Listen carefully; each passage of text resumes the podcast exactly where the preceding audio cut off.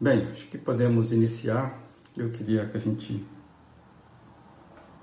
iniciasse é, entregando esse momento ao Senhor. Pai, Tu conheces todas as coisas e podemos, Deus, nesse momento descansar no que o Senhor cuida de todas as coisas.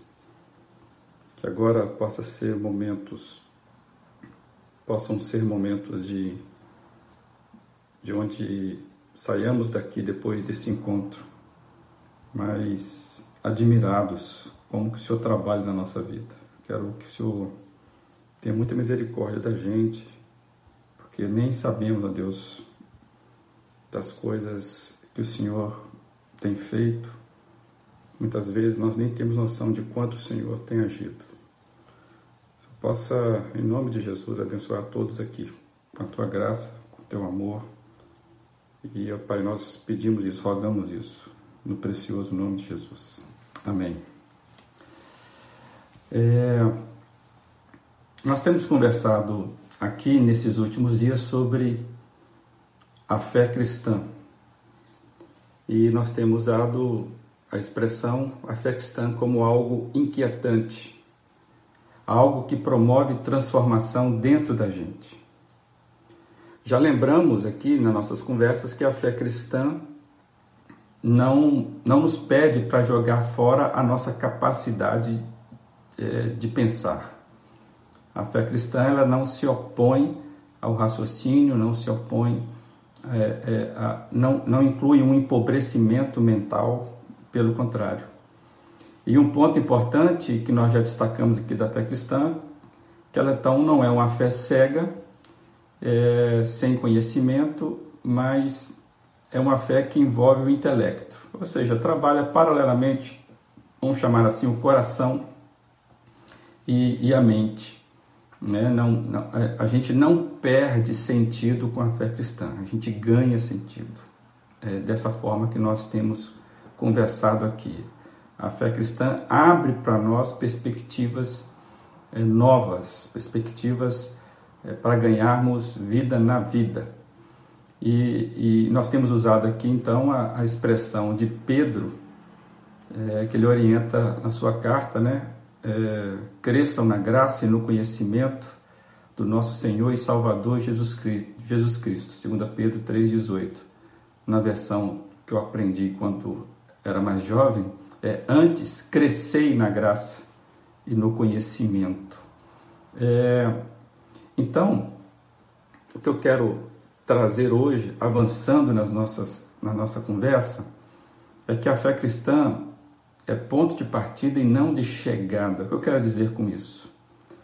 A gente tem percebido que ela nos coloca no entendimento de quem somos, essa, a fé cristã, e, e não daquilo que a gente julga ser eu, se Deus permitir, a gente vai avançar um pouquinho mais, não hoje, sobre essa questão da, da, do nosso posicionamento enquanto pessoa, enquanto ser, vou dizer assim, até como identidade.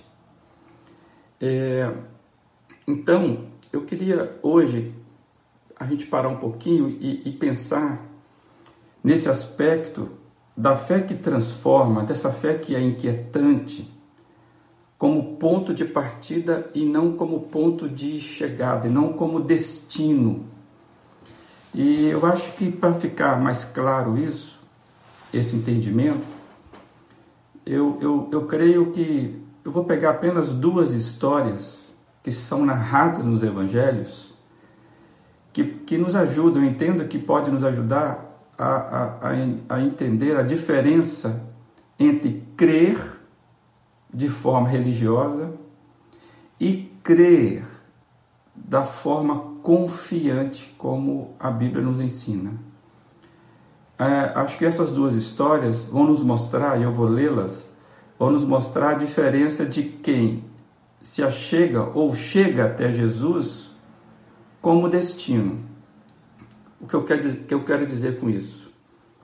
Ah, uma das histórias ela, ela vai nos mostrar que alguém que chega até Jesus inteiro, chega até Jesus pronto, chega até Jesus eficiente, é, de certa forma, vamos chamar assim, ele chega para Jesus sabendo muito da sua condição.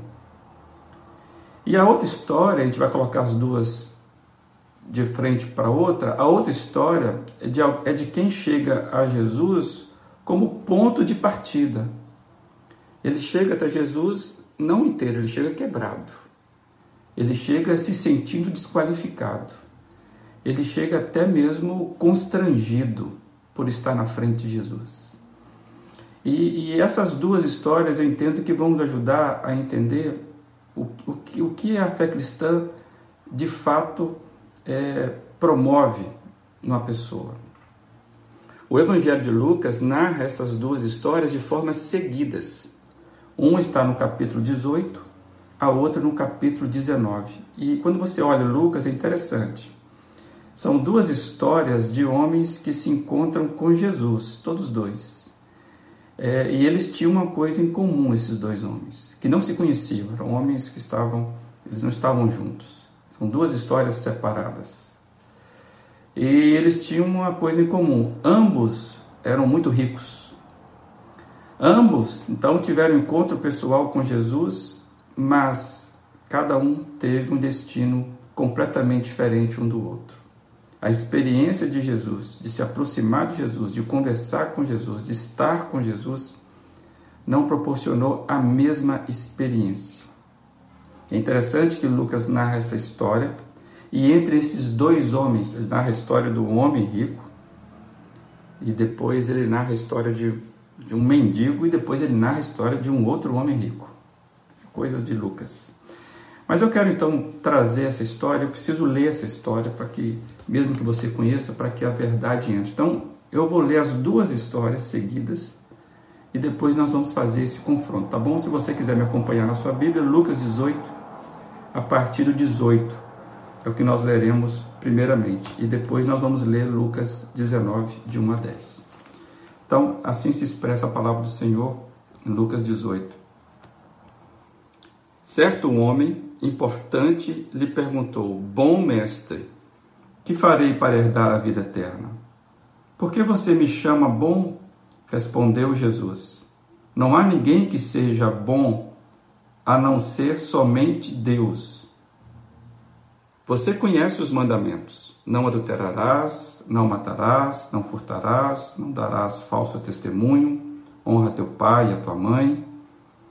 Tudo isso tenho obedecido desde a adolescência, disse ele. Ao ouvir isso, disse-lhe Jesus: Falta-lhe ainda uma coisa Venda tudo que você possui e dê o dinheiro aos pobres, e você terá um tesouro nos céus. Depois venha e siga-me. Ouvindo isso, ele ficou triste, porque era muito rico. A outra história é, é, é Lucas 19, a história de Zaqueu publicano. Jesus entrou em Jericó e atravessava a cidade. Havia ali um homem chamado Zaqueu, chefe dos publicanos. Ele queria ver quem era Jesus, mas sendo de pequena estatura, não conseguia por causa da multidão.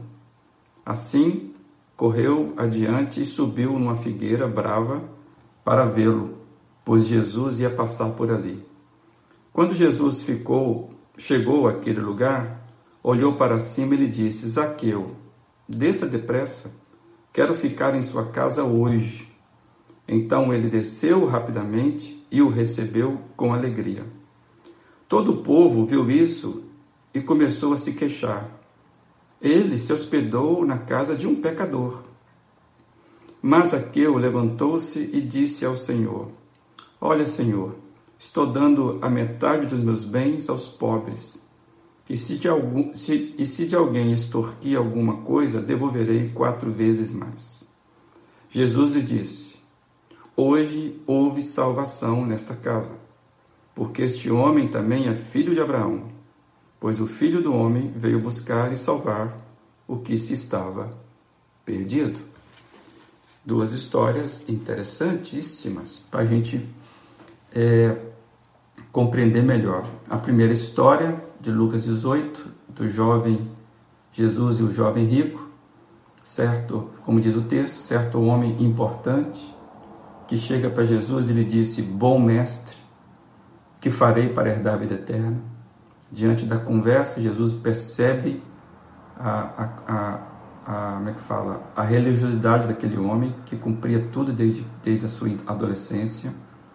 Jesus vem e fala: falta ali, um, falta uma coisa.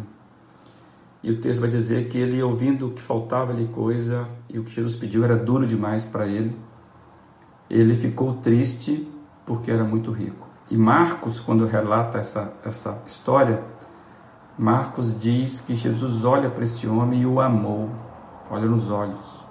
E vai dizer ainda que esse homem afastou-se triste quando ouviu a fala de Jesus. Então, pensando nesse homem rico, ele tinha um conceito acerca de Jesus. Ele chega a Jesus chamando Jesus de bom mestre.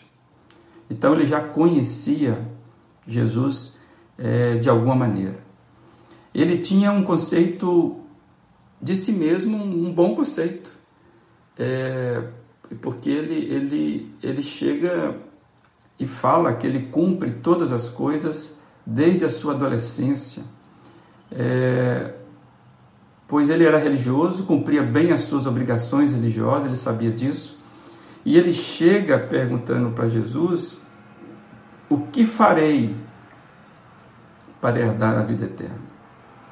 É, então, é como se ele chegasse para Jesus dizendo: Olha, eu já tenho feito tudo e será que falta alguma coisa mesmo? Eu estou chegando, estou fazendo tudo corretamente. E ele ficou surpreso quando Jesus falou que lhe faltava uma coisa. E o que Jesus estava com essa afirmativa, Jesus lança para ele um desafio é que Jesus revelou que ele ainda não cria o suficiente para abandonar a sua vida. Ele tinha a sua crença na sua performance. Ele cria, na verdade, nas suas capacidades, sejam elas de riqueza, sejam elas de religiosas, da religião. Aquele homem não confiou em Jesus o suficiente ele preferiu não seguir Jesus de fato e continuou seguindo, confiando nas suas riquezas, nas suas capacidades religiosas. O que Jesus, diante disso, faz é um grande lamento. Jesus lamenta a condição de fé daquele homem, uma fé incompleta. E ele perdeu a chance da vida dele. O que esse texto nos mostra é que alguém que chega até Jesus por reconhecer, mas está muito cheio, muito completo ele não se vê, ele, ele se vê muito bom na sua performance. Quando a gente vai para Zaqueu, que é Lucas 19, Jesus e Zaqueu publicano, a Bíblia fala que ele não sabia bem quem era Jesus, diferentemente do rico. Ele nem chama de imediato, ele queria saber quem era Jesus. O texto é claro. Ele vai ali, arruma até uma estratégia para ver Jesus passar. Ele queria ver, ele estava curioso, mas ele não sabia. Ele não foi de uma forma intencional, encontrar com Jesus, sabendo quem era Jesus. E aí ele é surpreendido porque Jesus olha para ele, chama ele pelo nome, ele recebe Jesus em casa. Jesus se hospeda na casa daquele homem, apesar de toda a crítica. E aí nós começamos a ser surpreendidos pelo texto. Ele, deixa, ele chega a falar: se, se, se, se eu roubei alguém, se eu extorqui alguém, eu vou devolver inclusive quatro vezes mais e Jesus então conclui dizendo que houve salvação naquela casa. Então esse moço não sabia, Saqueu não sabia, não sabia bem quem, não sabia bem quem era Jesus. Ele é surpreendido por Jesus ao chamá-lo pelo nome, interessante isso. Diante de Jesus que vai até a sua casa, ele não se sente completo, ele se sente constrangido, diferentemente do jovem rico. Ele se sente constrangido ele se vê pecador, ele se vê, inclusive, como alguém que não merece receber Jesus em sua casa. Isso fica muito claro que a própria multidão diz isso. Como é que Jesus entra na casa desse moço? Ele é um pecador. E, e aí ele confessa, diante de todo esse encontro, e esse encontro promove dentro desse moço alguma coisa. Ele confessa as suas ações desonestas, ele não as justifica. Você vê que o jovem rico trabalha com justificação, faço isso desde adolescência. Ele confessa as suas desonestas, ações desonestas, ele toma a decisão de reparar cada situação. Então, e o texto termina que Jesus confirma que houve uma fé salvadora na vida daquele homem. É interessante isso. Então é notável perceber, para nós agora aplicando, como que a fé muda aquele homem de fato. É, é, e não, ele, ele, ele, o texto é claro que aquele que chega inteiro sai fragmentado. Aquele que chega fragmentado sai inteiro. É, a fé transformou a visão da vida daquele Zaqueu. O jovem rico, do qual nem sabemos o nome, é, é, é, bom observar, fazer essa comparação quando Lucas coloca uma história da frente de outra. Nós nem sabemos o nome. Esse jovem chega, chegou-se achando pronto. Esse moço, jovem rico, chegou se achando digno e, e, e saiu triste por ver que lhe faltava. Lhe faltava alguma coisa. É como se ele, ele, ele não conseguiu impressionar, ele não conseguiu dar conta é, é, de causar boa impressão a Jesus, podemos dizer assim. Ele vinha fazendo o máximo a vida toda e ainda não era suficiente. Isso causou nele uma tristeza e ele sai da presença de Jesus triste por não conseguir se libertar desse jeito religioso de ser. E ele não conseguia abrir mão da sua vida. Então é, é, é interessante que Zaqueu, ao contrário, e é bastante revelador o nome de Zaqueu ser mencionado. Nós sabemos o nome desse homem, Zaqueu. É, o que eu quero trazer com isso que a, a, em Jesus nossa identidade ela é, ela é, ela é estabelecida. O jovem rico nós nem sabemos o nome. Ele é um jovem rico, um homem rico. Zaqueu nós sabemos o nome. Jesus traz a identidade. Esse, esse Zaqueu então chega até Jesus todo deslocado, todo surpreso, né? e, e ele, ele, ele não, não, não chega com performance de, de entrega. Diante da santidade de Jesus na sua casa, ele percebeu o quanto era falho de caráter, quanto o ambiente dele era pecaminoso, como era sujo a vida dele, suja a vida dele. Ficou constrangido por não merecer receber Jesus na sua casa. Isso é notório no texto.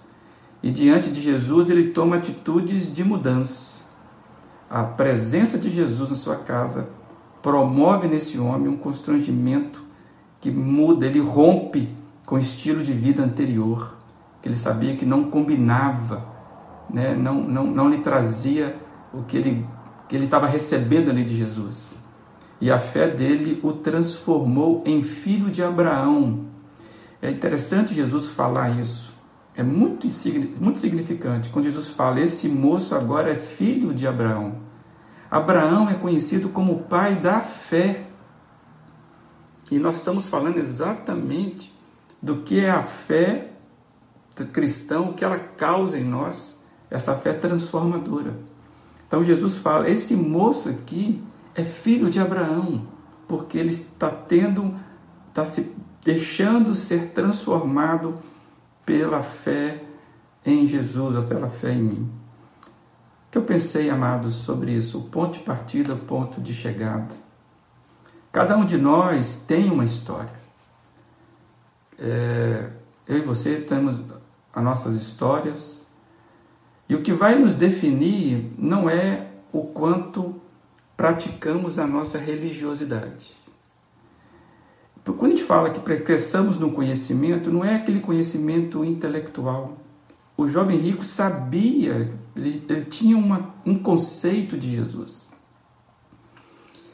Então, o que, o, que vai, o que vai definir não é o quanto nós somos religiosos, ou sabemos de ouvir falar de Jesus, o quanto somos bons, ou o quanto a gente entende que não é pecador.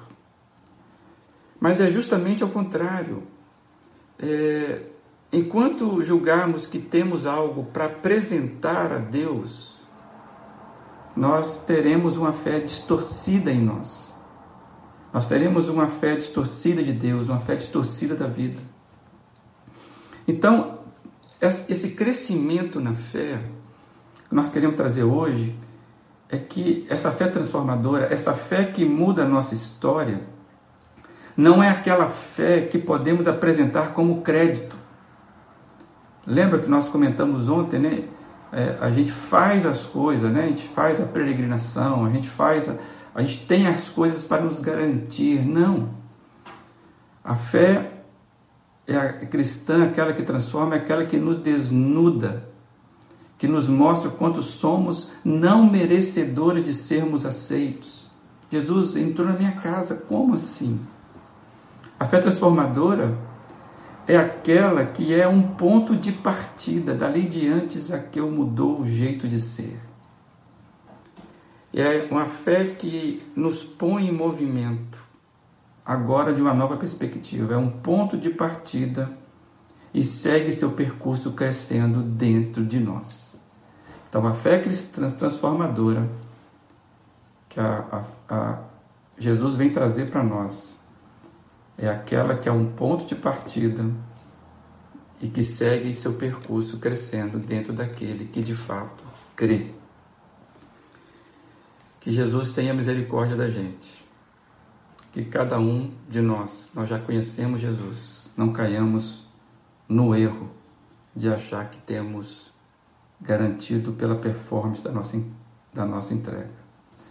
Então a fé que cresce é aquela que tem em Jesus o ponto de partida.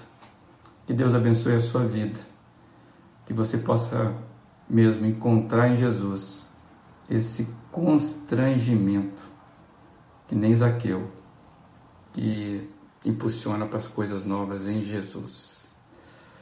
Tá bom, amado? Que Deus abençoe a sua vida aí. Fica na paz nesse dia. Quero agradecer a todos que já estão aqui, que se manifestaram. Muita gente entrou durante, a minha fala. A Cleonice, a, Márcia Maestre, dando um bom dia. Também a Cleia, o Robson, Fernanda. É, e os demais que eu já tinha é, mencionado. Quero agradecer a presença de vocês. Deus abençoe ricamente seu dia. E mesmo você que não se manifestou, que a paz do Senhor esteja com vocês.